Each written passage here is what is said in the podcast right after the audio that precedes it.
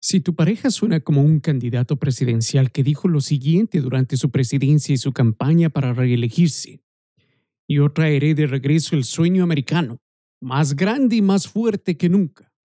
Podría disparar a la gente en la Quinta Avenida y no perdería los votos. Pienso que nadie sabe más sobre impuestos que yo. Pienso que nadie sabe más sobre el sistema de gobierno que yo etcétera, etcétera y etcétera.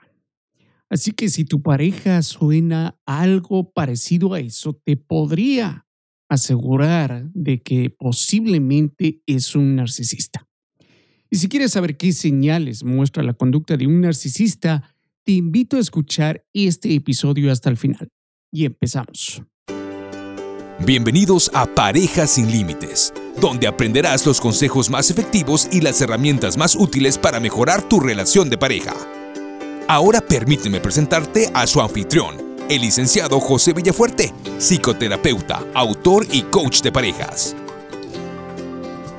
Y hola mi amigo, mi amiga que me sintonizas en este momento, te doy la cordial bienvenida a Parejas sin Límites, donde aprenderás los consejos más efectivos para ponerle fin a los problemas conyugales más comunes como las traiciones, el divorcio, la desconfianza y otras crisis que amenazan la estabilidad marital. Soy José Fuerte, licenciado psicoterapeuta y me especializo en ayudar a parejas que estén seriamente comprometidas en rescatar su matrimonio. Y en este episodio número 108 compartiré contigo sobre el narcisismo. Y bueno, empecemos con el origen de esta palabra. ¿De dónde viene la palabra narcisismo? Esta palabra viene del mito griego sobre el joven Narciso, quien se enamoró de su impresionante belleza reflejada en el agua que incluso lo llevó a negligir sus necesidades básicas hasta que su cuerpo se consumió y se volvió en la flor de Narciso. Ahora pasemos a hablar del diagnóstico. De acuerdo al Manual Diagnóstico y Estadístico de los Trastornos Mentales, conocido por sus siglas en inglés como DSM5, indica que el narcisismo es un patrón perverso de grandiosidad, necesidad por admiración, falta de empatía, la cual tiene su origen en la etapa adulta temprana y se presenta en una variedad de contextos o características como son las siguientes. Vámonos con la primera. Posee un sentido de importancia o grandiosidad exagerado. Si tu pareja se cree que no hay nadie mejor que él y se siente intimidado o de menos cuando no le dan importancia del caso, esta es una señal de narcisismo. Una persona que refleja esta característica, por ejemplo, es Donald Trump. Vámonos con la segunda. Se preocupa con fantasías de poder ilimitado, belleza o el amor ideal. En este caso, tu pareja fantasía como el actual presidente de los Estados Unidos de querer estar en la presidencia indeterminadamente. Esta es otra señal del narcisismo. Vámonos con la tercera característica. Cree que es especial y único y que solo puede asociarse con gente de alta clase o estrato. ¿Qué es lo que él dice? Nadie sabe más que yo. Y se siente cómodo en su pequeño grupo de personas que le prestan la admiración que busca. Y sí estoy hablando de el presidente de este país. Vámonos con la cuarta requiere admiración excesiva.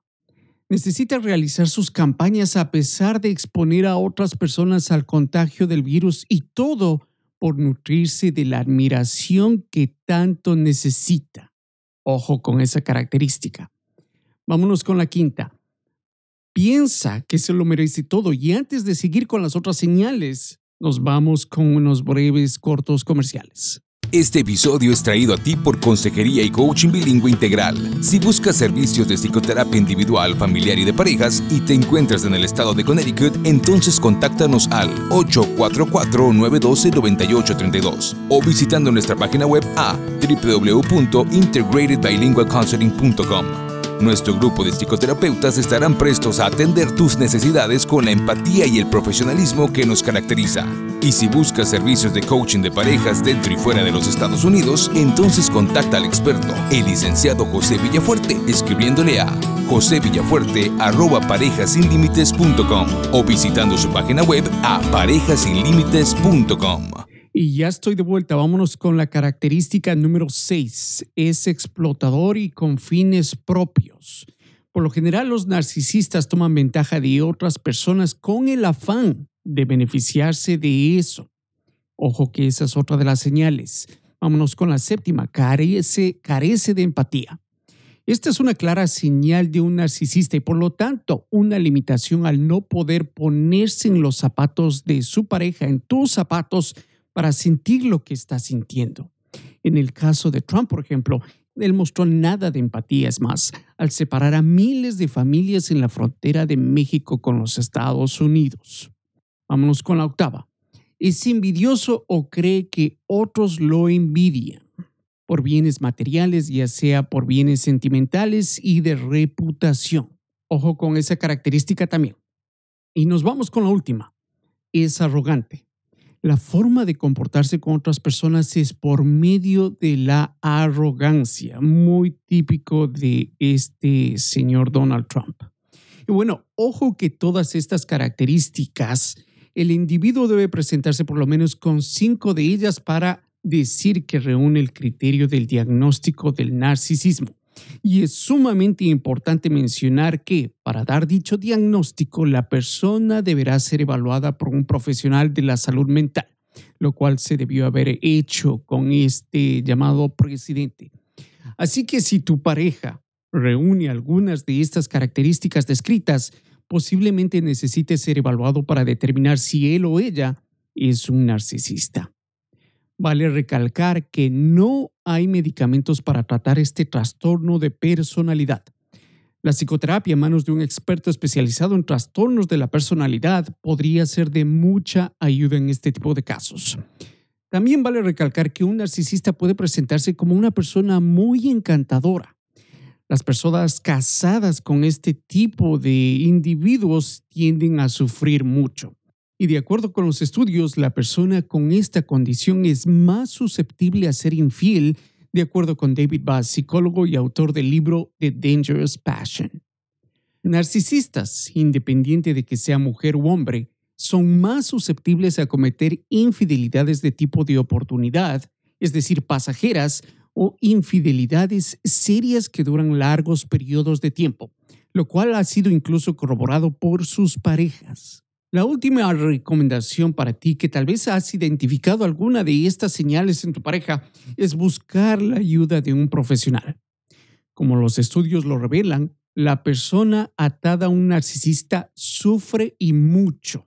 Así que la psicoterapia individual podría ayudarte de sobremanera a explorar las mejores opciones disponibles para ti. Así que espero que este episodio haya sido de tu provecho. Vale mencionar que lo realicé como pedido de una de mis seguidoras en Instagram. Y también te quiero comentar que la semana siguiente estaré compartiendo con una de mis colegas, Isabel del Valle, psicoterapeuta de parejas, un tema muy interesante sobre el estancamiento de las parejas, cómo salir del estancamiento en la relación de pareja. Así que atento a la publicación de la semana que viene. Y si aún no eres parte de mi grupo de Facebook Matrimonios sin Límites, únete hoy mismo. Con tan solo buscar el nombre, encontrarás esta comunidad de matrimonios que buscamos mejorar nuestras relaciones día a día. Lo único que tienes que hacer es escribir Matrimonios sin Límites, contestar unas tres preguntas, estar de acuerdo con las reglas y ya, desde ya, te doy la bienvenida a este grupo. Y te agradezco infinitamente por escucharme. Quiero que sepas que tu opinión y puntaje en iTunes son muy beneficiosos para este tu show. Con tu opinión, no solo estás ayudándome, sino que también estás ayudando a un sinnúmero de personas que pueden beneficiarse de la misma información. Y si tienes alguna pregunta o te gustaría que realice un tema en particular, escríbeme a josevillafuerte.parejasinlimites.com. Y conmigo hasta la siguiente semana. Saludos. Gracias por escuchar el podcast de Parejas sin Límites. Y asegúrate de dejarnos tu opinión, puntaje y de suscribirte al show. También visítame en parejasinlimites.com para escuchar más episodios donde aprenderás las herramientas más prácticas que te ayudarán a mejorar tu relación de pareja de una forma simple y eficaz. El tema cubierto en este episodio es entregado a ti con el entendimiento de que ni el anfitrión ni los invitados están dando consejería profesional pertinentes a casos particulares. Si tú piensas que necesitas apoyo o servicios, no dudes en buscar ayuda.